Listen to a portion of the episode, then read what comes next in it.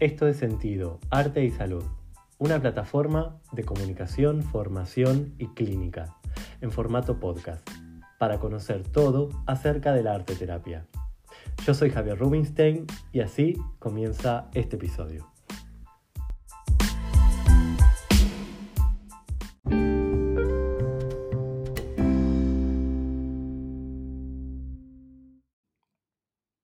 Bienvenidas y bienvenidos a un nuevo episodio de Sentido. Em, hoy eh, tenemos un tema muy, muy interesante que tratar. Creo que es un tema que nos atraviesa a, todas las personas y tiene que ver con el cuerpo, con la percepción del propio cuerpo. ¿Qué puede aportar la arte terapia a la percepción de nuestro cuerpo? ¿Sí? Puede ser la arte terapia una herramienta muy poderosa para trabajar en cuanto a, cómo observamos, cómo, cómo, vemos nuestro cuerpo de manera subjetiva. ¿sí? Y mm, también vamos a estar explorando la forma en que percibimos nuestro cuerpo en cuanto al impacto significativo que puede tener sobre nuestra, nuestra autoestima, sobre nuestro bienestar emocional y sobre todo sobre nuestra salud mental. Así que vamos a explorar no solamente todo lo que va a, ir alrededor de la percepción del propio cuerpo, de la imagen corporal, sino también algunas herramientas concretas que puede aportar la arte terapia para acompañar el proceso terapéutico relacionado con este tema. Así que allí vamos.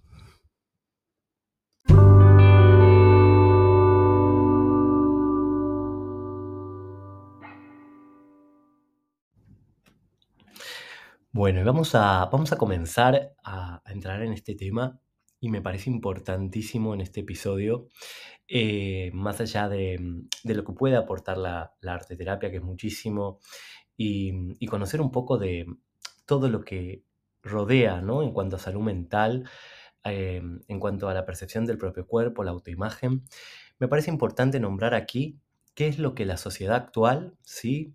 Em, ha aportado en cuanto a, los diferentes trastornos que hoy se, vivimos, ¿no?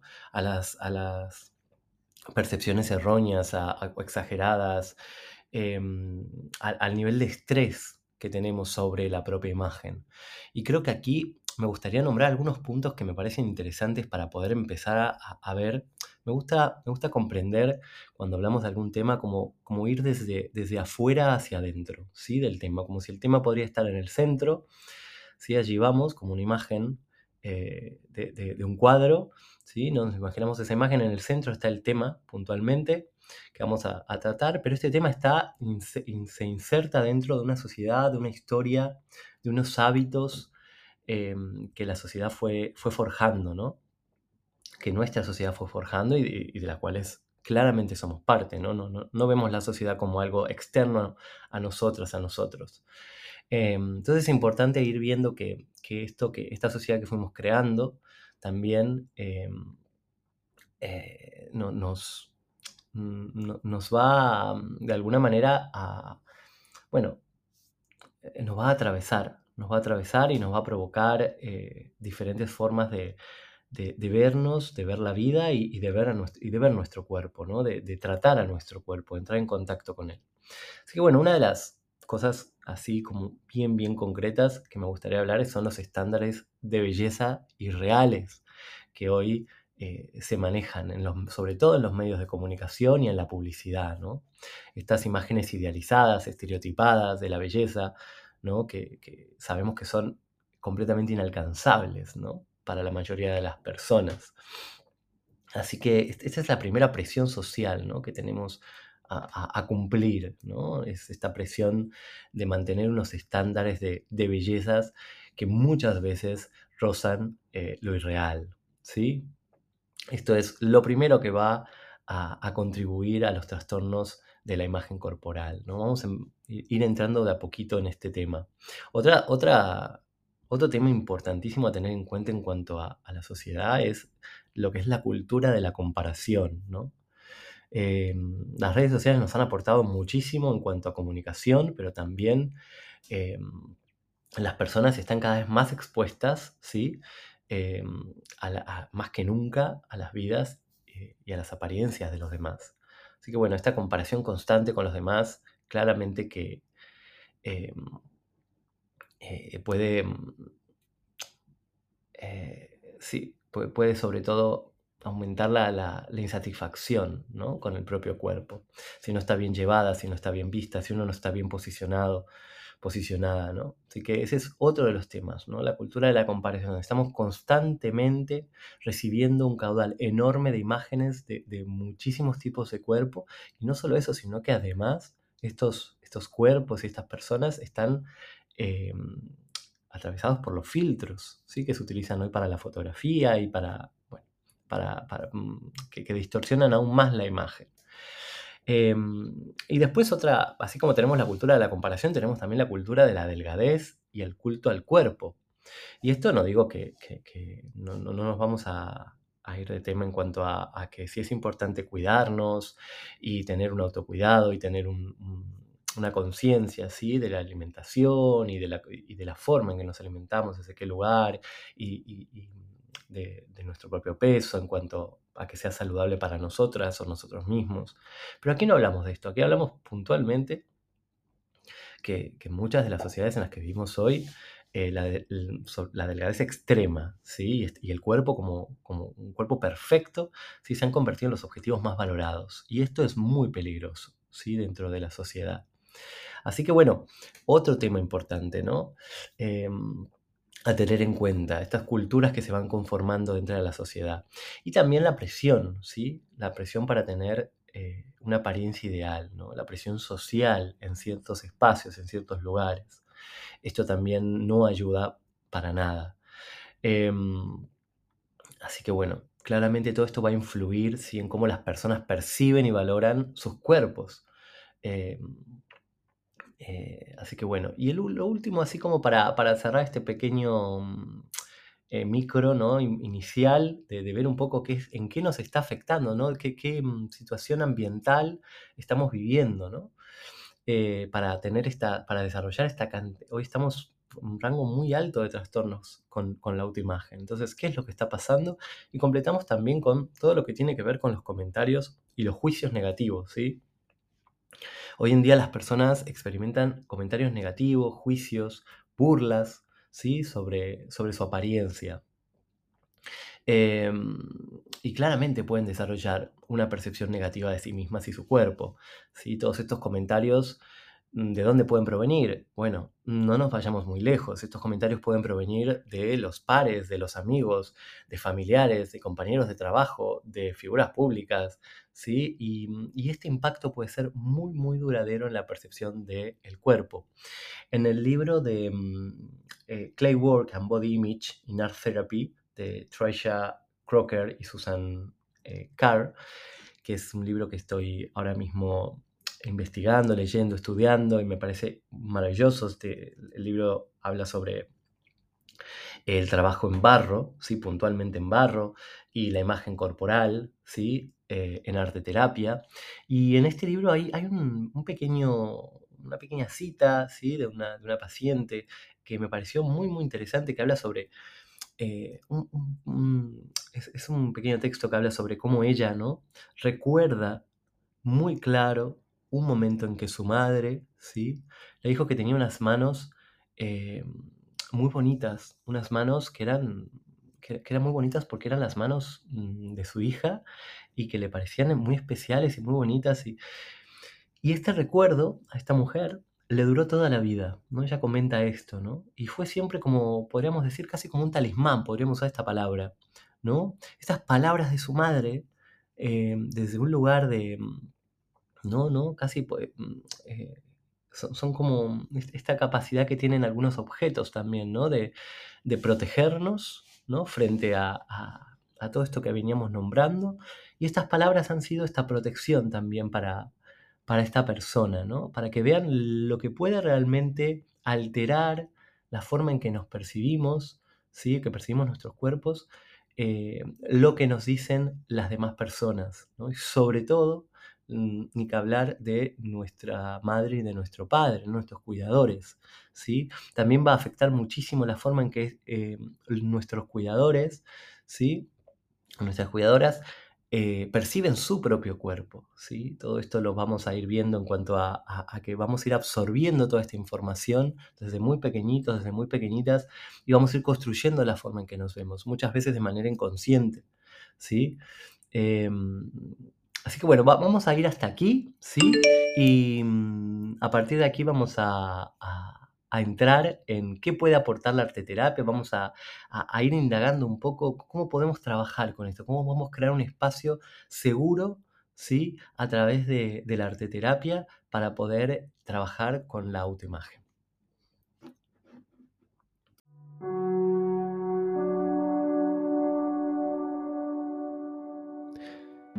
La arteterapia es un espejo interno que refleja tu verdadero ser alejándote de las expectativas sociales y acercándote a la aceptación personal.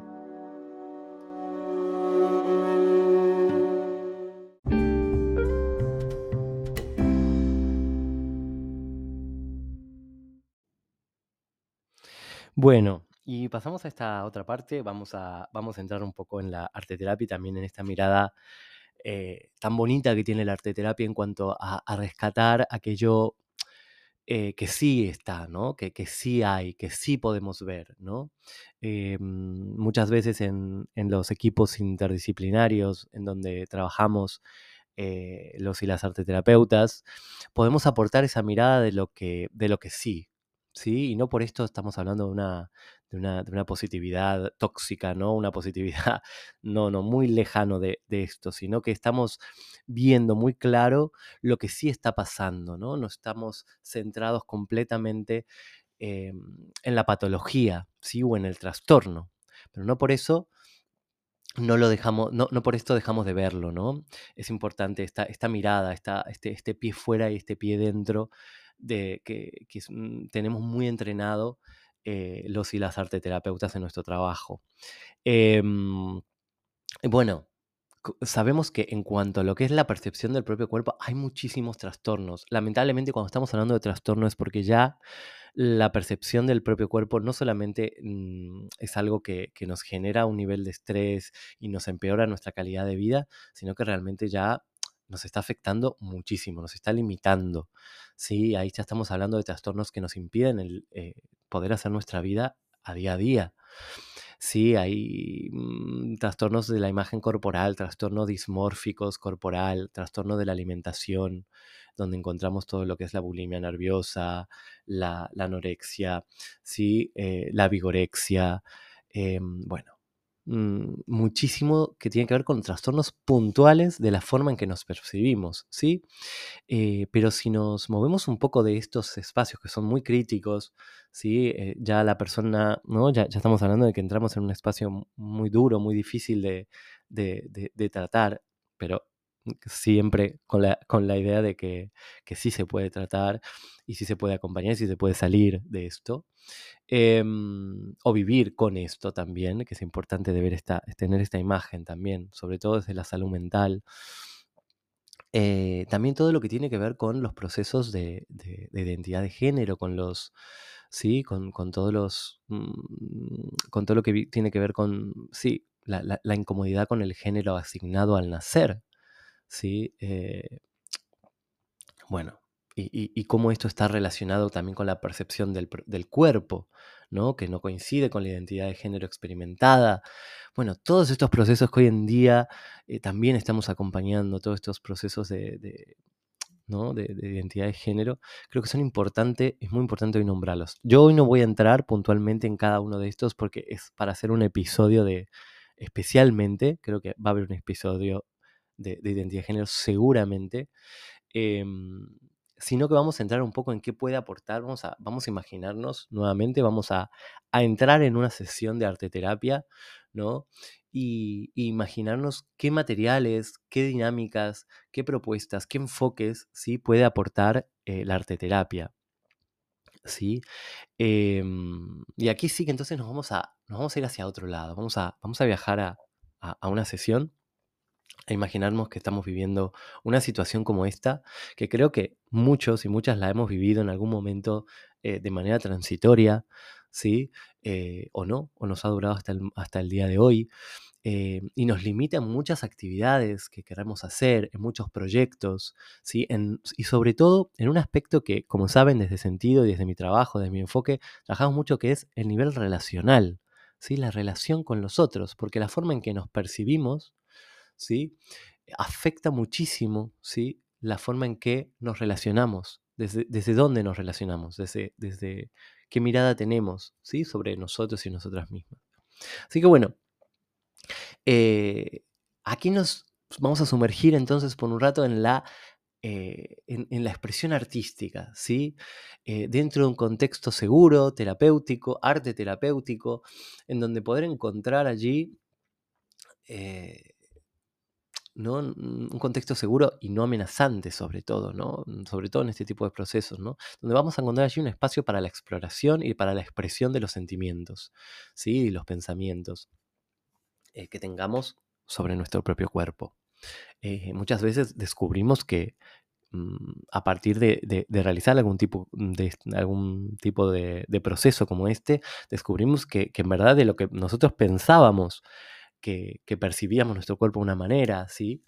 Em, nos vamos dando cuenta de que en verdad surgen y descubrimos otros aspectos, tanto mm, eh, negativos, ¿sí? De alguna manera, como positivos, como descubrimientos, ¿sí? Formas de, ver nuestro cuerpo que hasta este momento no, ni se nos había pasado por la cabeza. Así que bueno, vamos a, vamos a entrar acá en, esta parte, ¿no? ¿Qué, ¿Qué, se puede hacer ¿Qué, podemos hacer? ¿no? Si esto, en este episodio lo escuchan muchas personas de salud, también doctores, psiquiatras, eh, psicólogos, profesores, maestros también.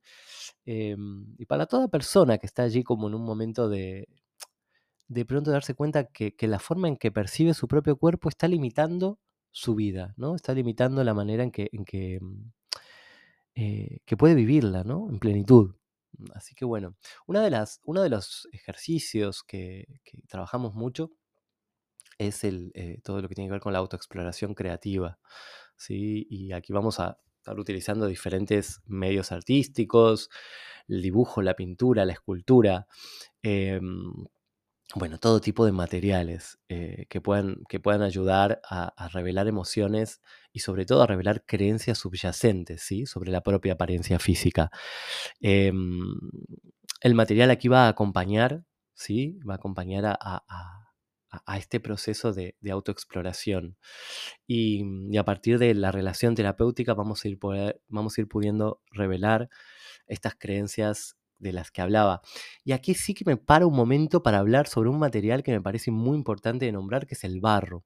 ¿Sí? Como les contaba antes, em, este libro que se los recomiendo muchísimo es un libro súper interesante sobre eh, el trabajo en barro y la imagen corporal en arteterapia. Y mm, aquí lo que plantean es, especialmente un trabajo con, mujeres, ¿sí? de, una, de una sociedad puntual, específica, de un colectivo específico, Em, y, cómo puede aportar el hecho de trabajar con el, autorretrato, ¿sí? el modelado del, autorretrato. No como una copia, ¿sí? no, no estamos hablando de una copia del propio cuerpo exacta, realista, sino que estamos hablando de, poder poner como premisa el poder modelar nuestro propio cuerpo así como nosotros, nosotras lo percibimos. Este trabajo es maravilloso, aporta muchísima conciencia ¿sí? Y el barro como un material que puede, em, que, puede, que ocupa un espacio como nuestro propio cuerpo, ¿sí? Que, es blando, mm, que, que, se mueve, que se pliega, ¿sí? Tiene algo muy, muy similar al cuerpo. Entonces aporta también una, muchísimas herramientas para poder eh, abrir el proceso, ¿sí? Em, bueno, y a partir de allí, todo lo que tiene que ver con la intervención, ¿sí? una obra que pueda ir eh, mutando y transformándose a medida que nosotros vamos descubriendo y también transformando y cambiando la forma en que percibimos nuestro cuerpo. Eh, aparece entonces esta, esta, parte de este, este, material tan, tan potente que es el barro. Eh, después, todo lo que tiene que ver con la creación de imágenes corporales, ¿sí? que puedan, bueno, fomentar las, representaciones corporales ¿no? más positivas y realistas. Em, que puedan ayudar a contrarrestar aquellas imágenes distorsionadas ¿sí? Eh, que podemos tener de nosotros mismos. Eh, todo lo que pueda ayudar a externalizar las emociones, ¿sí? Em, mm, sobre todo en, hay dos emociones que a mí me realmente me, han cuando, cuando estaba estudiando este tema y lo estaba pensando, cómo comunicarlo, había dos emociones que, me parecen muy fuertes, ¿sí? dos sentimientos también, que, son la, la, vergüenza y la culpa. ¿sí? Em, son muy inmensos en cuanto a poder entenderlos, cómo se han construido, qué hemos heredado de esta vergüenza, ¿sí? Em, cómo podemos ir desarmando y pudiendo comprender cómo, cómo, funciona la vergüenza, ¿sí? Porque cada emoción tiene su estrategia para sobrevivir. Entonces, también poder ver cómo, qué, qué está aportando, qué está alimentando, qué está sosteniendo la vergüenza y también la culpa, ¿no? Estas dos creo que están muy presentes en todo lo que tiene que ver con eh, la autoimagen, ¿sí? la imagen corporal, la, propia percepción. ¿Sí? Así que bueno, esto también es un tema que lo nombro hoy, pero parece un tema importante para, poder eh, investigar más y poder abrir otro espacio. Hay, mucho para comentar sobre esto.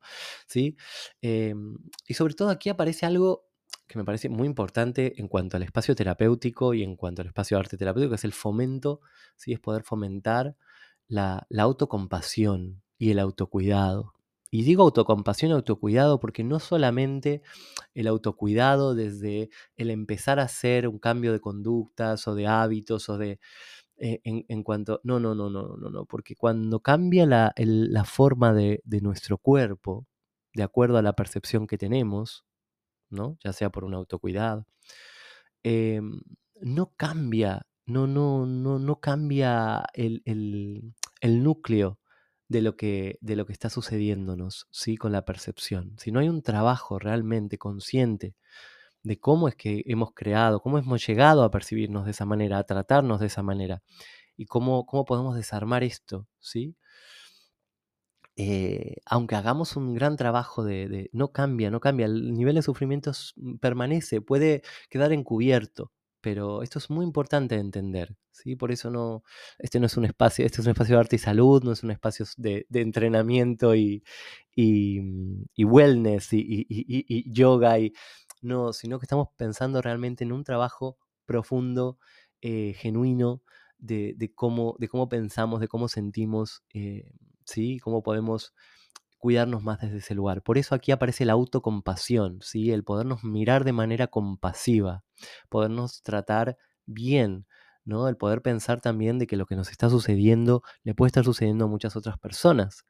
¿sí? Em, el entender que esto es un tema que, nos atraviesa como, como, personas, como seres humanos. ¿sí? Ya, ya hablaremos un poco de qué está compuesta desde mi perspectiva la autocompasión también. Em, Así que bueno, mm, y, por último, creo que hay algo ahí que también una vez que podemos hacer este proceso, todo lo que tiene que ver con la promoción ¿sí? Eh, de la aceptación del propio cuerpo, ¿sí? de la aceptación del cuerpo tal cual es, eh, y desde ese lugar poder ir hacia el autocuidado. Y obviamente que esto trae un nivel de empoderamiento del propio cuerpo mucho mayor, ¿sí? Eh, y que nos va a acompañar de por vida si podemos hacer un buen trabajo. Em, aceptar tal cual es, ¿no? el, propio cuerpo. Y, y, bueno, sobre todo encontrar estas formas de, empoderarse eh, en lugar de sentirse impotentes. Frente a la percepción del cuerpo, porque sí que hay algo... Eh, eh, nombro esta palabra impotencia porque muchas veces es una palabra que, he escuchado mucho también en, consulta y, que aparece ¿no? como una frustración, una impotencia, una sensación de no poder ir, ¿no? Eh, de no poder mejorar ¿no? lo que estamos percibiendo como erróneo, como, como, como incorrecto, como malo.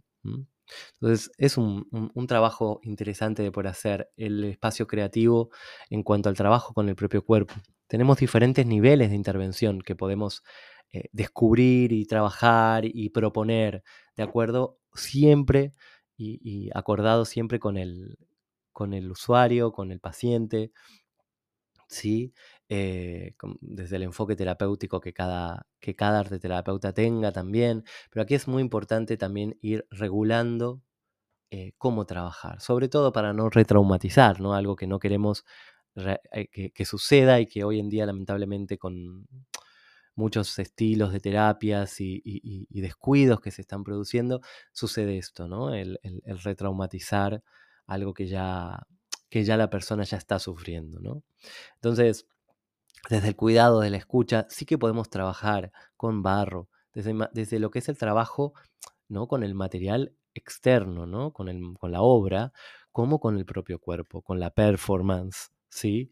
Eh, hay un trabajo maravilloso en cuanto al trabajo con la performance a nivel terapéutico, pero ya ahí yo creo que es importante tener un buen conocimiento de la, técnica, ¿sí? de la disciplina, eh, tenerla experienciada como, como arte terapeutas también para poderla acompañar y brindar.